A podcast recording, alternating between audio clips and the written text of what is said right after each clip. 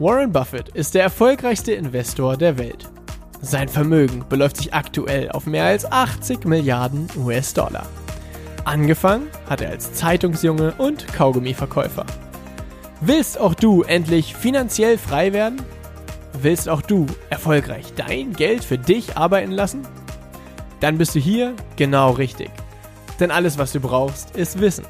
Wissen über Buffetts Mindset, seine Tools, Methoden und Strategien. Und die Anleitung dafür, wie du es umsetzt. All das erhältst du hier im Little Buffett Podcast. Der Podcast für alle Investoren und die, die es werden wollen. Mein Name ist Dominikus Link und ich begrüße dich ganz herzlich zur 55. Folge mit dem Thema Wie wichtig ist das Management eines Unternehmens? Herzlich willkommen zu dieser Folge. Ich freue mich riesig, dass du einmal mehr in den Little Buffett Podcast eingeschaltet hast. Und äh, ich muss immer so ein bisschen schmunzeln irgendwie nach dem Intro, weil ich so witzig finde, dieses Intro jedes Mal aufs Neue einzusprechen, weil bei den meisten Podcasts ja irgendwie das Intro einmal eingesprochen wird, immer wieder abgespult wird. Und äh, ich habe es mir irgendwie zur Prämisse gemacht, das Intro jedes Mal neu einzusprechen und finde es irgendwie witzig. Und deshalb muss ich gerade giggeln, besonders eben äh, wenn mal so ein Versprecher drin ist wie bei 55. Folge. Also, steigen wir direkt ins Thema ein. Äh, wie wichtig ist das Management eines Unternehmens? Lass uns direkt damit, äh, da mit einem Zitat einsteigen, und zwar ein Zitat von Warren Buffett, der mal so grob gesagt hat, investiere in ein Unternehmen, das sogar von einem Idioten geleitet werden könnte, denn eines Tages wird voraussichtlich genau das der Fall sein. Was meint er damit? Es gibt Unternehmen, die in der Führung und Weiterentwicklung des Unternehmens herausfordernder sind als andere Unternehmen. Beispiel, das Unternehmen Coca-Cola zu leiten, stelle ich mir simpler vor, als ein Unternehmen wie zum Beispiel Facebook zu leiten und dort die exekutiven Entscheidungen zu treffen. Denn bei einem Unternehmen wie Coca-Cola, äh, die oder anders gesagt, die Herausforderungen, äh, denen das Unternehmen Facebook bevorsteht, sind in, in meinen Augen sehr viel größer als die Herausforderungen, denen das Unternehmen Coca-Cola bevorsteht. Denn Coca-Cola ist bereits eine riesengroße Marke. Coca-Cola wird weltweit, äh, wahrscheinlich in jedem Land der Welt, äh, getrunken. Und Coca-Cola hat nur noch sehr begrenzte Wachstumsmöglichkeiten.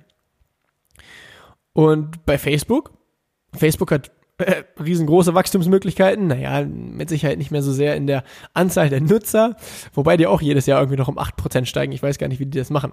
Ah, phänomenal.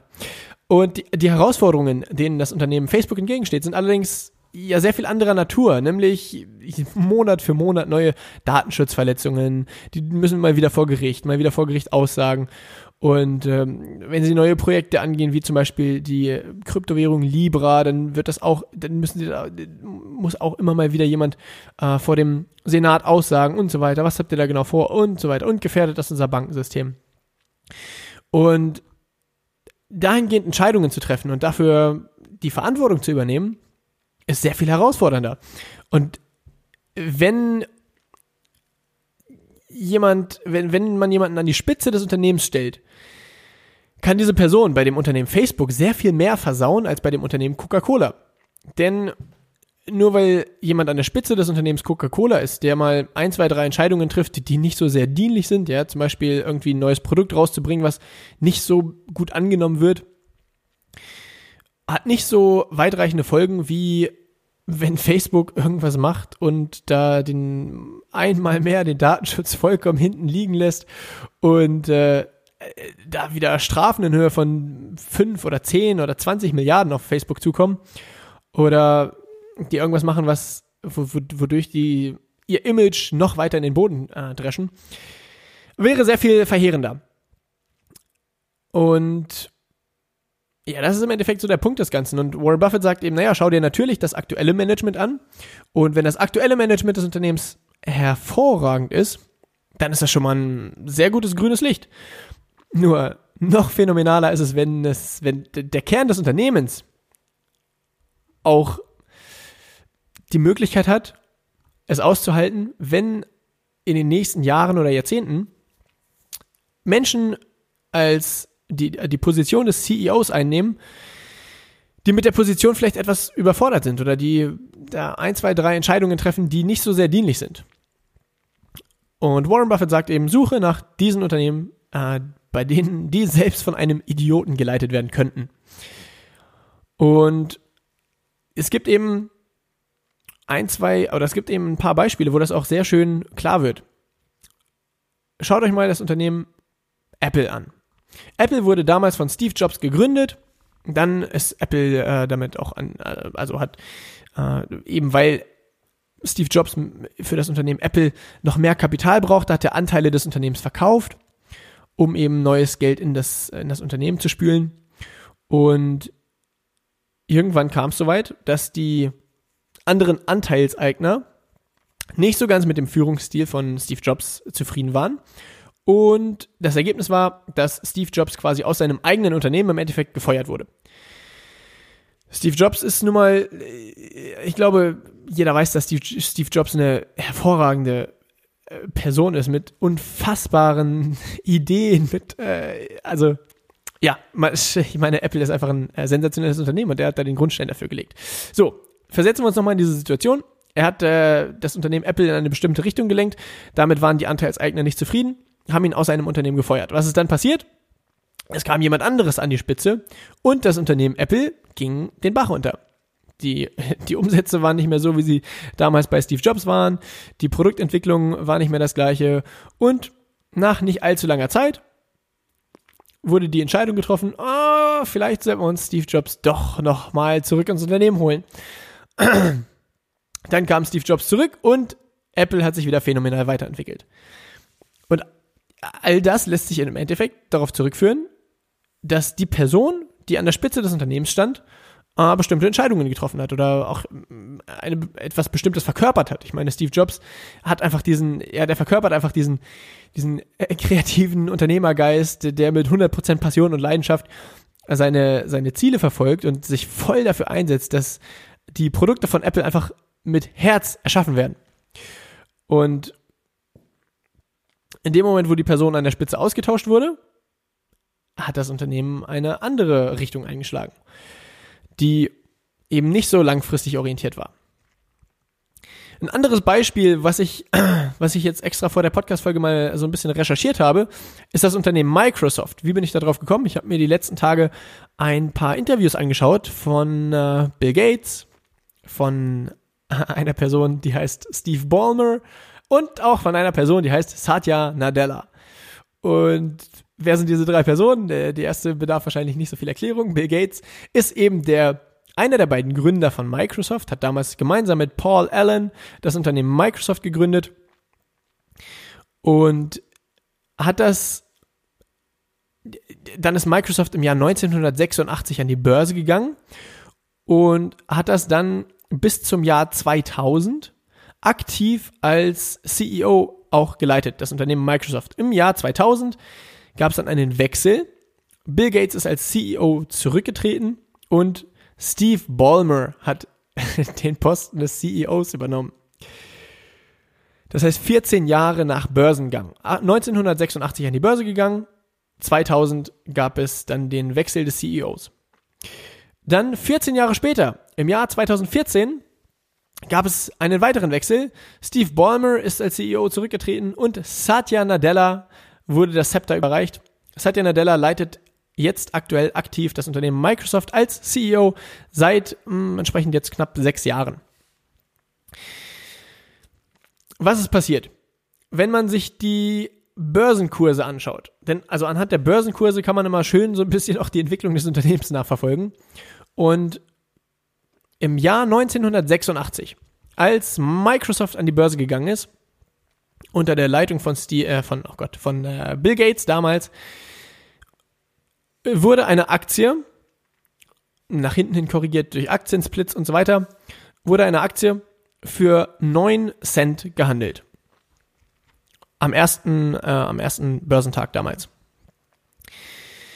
Dann 14 Jahre später, also behaltet im Hinterkopf 9 Cent, beziehungsweise wir, wir runden einfach mal auf, auf, auf, auf 10 Cent. Dann 14 Jahre später, das Jahr 2000 und der Wechsel von Bill Gates zu Steve Ballmer steht an. Eine Aktie wird gehandelt für 50 Dollar. Also von 10 Cent innerhalb von 14 Jahren auf 50 Dollar. Das heißt, von 10 Cent wäre es eine Verzehnfachung auf 1 Dollar, von einem Dollar eine Verzehnfachung auf 10 Dollar, dann nochmal eine Verfünffachung. Das heißt, eine Verzehnfachung, Verzehnfachung, Verfünffachung. Also in 14 Jahren insgesamt eine Verfünfhundertfachung des Aktienkurses. Phänomenale Entwicklung. Dann kommt der Switch. Bill Gates tritt zurück. Äh, Steve Ballmer übernimmt das, die Führung des Unternehmens Microsoft. 14 Jahre später, 14 Jahre später, äh, der Aktienkurs hat sich verändert von 50 Dollar auf 37 Dollar. Das heißt, innerhalb von 14 Jahren ist der Aktienkurs um 25 Prozent zurückgegangen. Also kein Wachstum, sondern ähm, ja, eher Rückgang. Dann Jahr 2014, 37 Dollar, der Aktienkurs. Satya Nadella übernimmt das Ruder.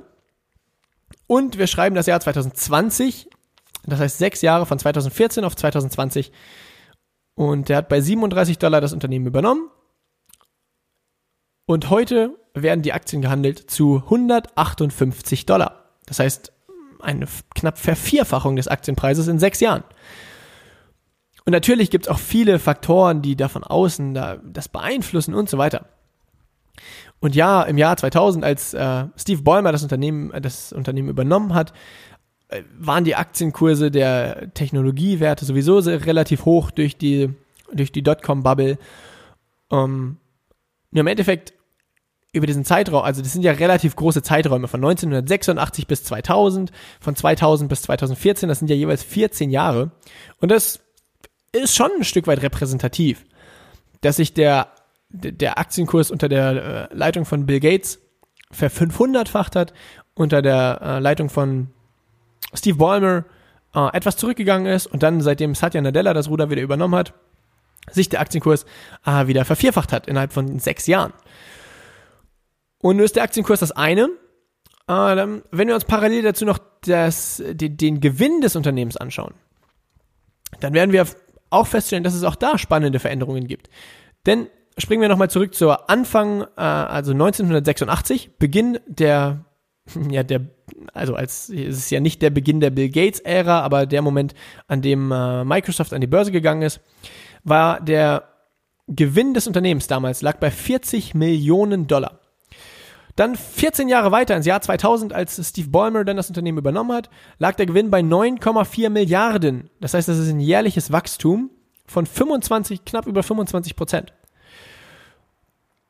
Dann Steve Ballmer, weitere 14 Jahre. Der Gewinn ist gewachsen von 9,4 Milliarden auf 22 Milliarden, ist ein jährliches Wachstum von knapp 6 Prozent. Also statt 25 Prozent Wachstum, 6 Prozent Wachstum. Jetzt in der Satya Nadella Zeit äh, Gewinnwachstum von knapp 10 Prozent im Jahr. Und auch das repräsentiert ja, oder daraus kann man ja auch wieder ein ähnliches Ergebnis schließen, ähm, dass einfach die, die Zeitpunkte, in denen der CEO gewechselt hat, dass es da einfach unterschiedliche Ergebnisse gab. Und das heißt nicht, also ich, mein Gott, ich will äh, Steve Ballmer jetzt keineswegs schlecht reden oder so. Der Typ ist eine Legende. Also schaut mal auf YouTube nach, nach Steve Ballmer going crazy on stage. Also Steve Ballmer äh, wird auf der Bühne oder nicht wird auf der Bühne verrückt, aber ist verrückt auf der Bühne, sowas in die Richtung. Äh, da gibt's legendäre Videos und ich, äh, ich habe jegliche Hochachtung vor Steve Ballmer. Ähm, nur die Position des CEOs ist ja auch sehr umfangreich und ähm, ja, es gibt eben je nach CEO unterschiedliche Ergebnisse in einem Unternehmen. Soweit, oder das heißt, daraus lässt sich schließen, wie wichtig ist der CEO eines Unternehmens? Hm, schon sehr wichtig.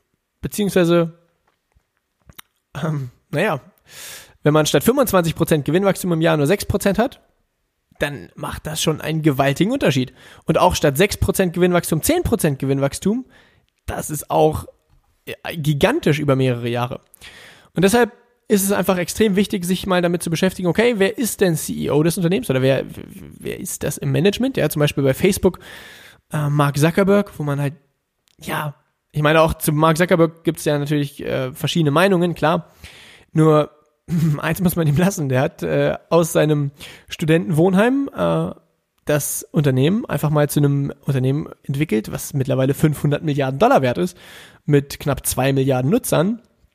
Und das ist schon äh, phänomenal. Und eben einmal den Gedankengang, was ist das für ein Unternehmen und wie herausfordernd ist es wohl, das Unternehmen zu leiten? Also das ist auch eine, also eine unfassbar spannende Frage.